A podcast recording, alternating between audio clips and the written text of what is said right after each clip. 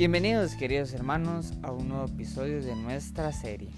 Hoy me encuentro pensando sobre algo que llamó mi atención en Mateo 15.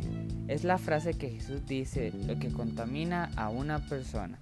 Y me puse a pensar, bueno, hay muchas cosas que pueden enfermarnos o contaminarnos como virus, bacterias, entre otras cosas.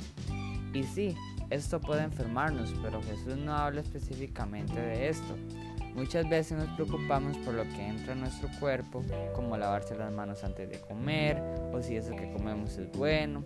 Y sí, está bien, y más ahora con lo que vivimos en el mundo, pero olvidamos lo más importante, que estamos dejando salir de nosotros. Y esto es lo que Jesús quiere que aprendamos en Mateo 15, 18. Lo que realmente contamina a una persona es lo que sale de su boca. ¿Por qué nos preguntaremos? Porque eso viene del corazón si en nuestro corazón hay alegría y amor, eso saldrá de nosotros. Si dentro de nosotros hay amargura, eso es lo que saldrá de nosotros. Esto no solamente nos contamina a nosotros, sino también contamina a los demás. Así que hermanos, ¿qué estamos dejando salir de nuestra boca? Así que los invito a analizarnos, a ver qué es lo que sale de nosotros, si es bendición o maldición porque eso que sale de nosotros es lo que realmente contamina.